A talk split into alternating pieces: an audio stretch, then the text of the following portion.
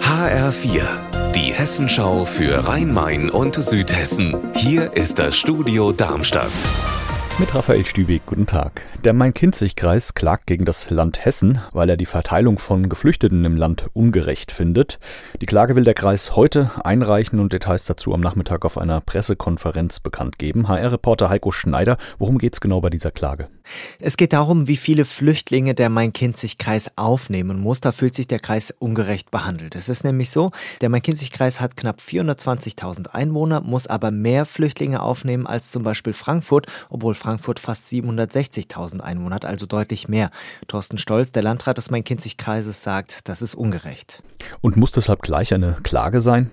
Der Main-Kinzig-Kreis sieht das auch als eine Art Hilferuf. Landrat Stolz sagt, es gibt hier einfach zu wenig Platz, um die Menschen unterzubringen. Außerdem kostet all das natürlich Geld und diesem Geld müssten die Kommunen hinterherrennen und das sei auch nicht fair.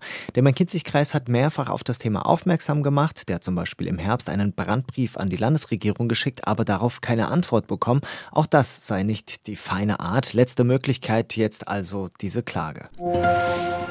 Der Ärger um die Containeranlage für Geflüchtete in Rossdorf im Landkreis Darmstadt-Dieburg geht unterdessen weiter. Erst gab es ein Feuer mit Verdacht auf Brandstiftung auf dem Gelände und jetzt ist der Bau dieser Containeranlage erstmal komplett gestoppt worden, wegen Verdacht der Schwarzarbeit. HR-Reporterin Stefanie Hofmann, was weißt du über die Hintergründe?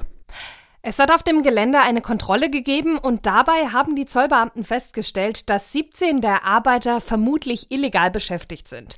Ein privater Investor soll auf dem Gelände zwei Containereinheiten für rund 118 Geflüchtete bauen. Jetzt steht erstmal aber alles still.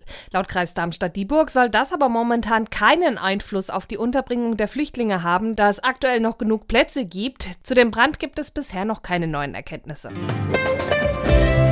Unser Wetter in Rhein-Main und Südhessen. Im Frankfurter Gallusviertel und in Dreieich-Sprendlingen im Kreis Offenbach sind es aktuell 17 Grad. Am Nachmittag lockert die Bewölkung etwas auf und die Schauer klingen ab und es scheint dann öfter auch wieder die Sonne.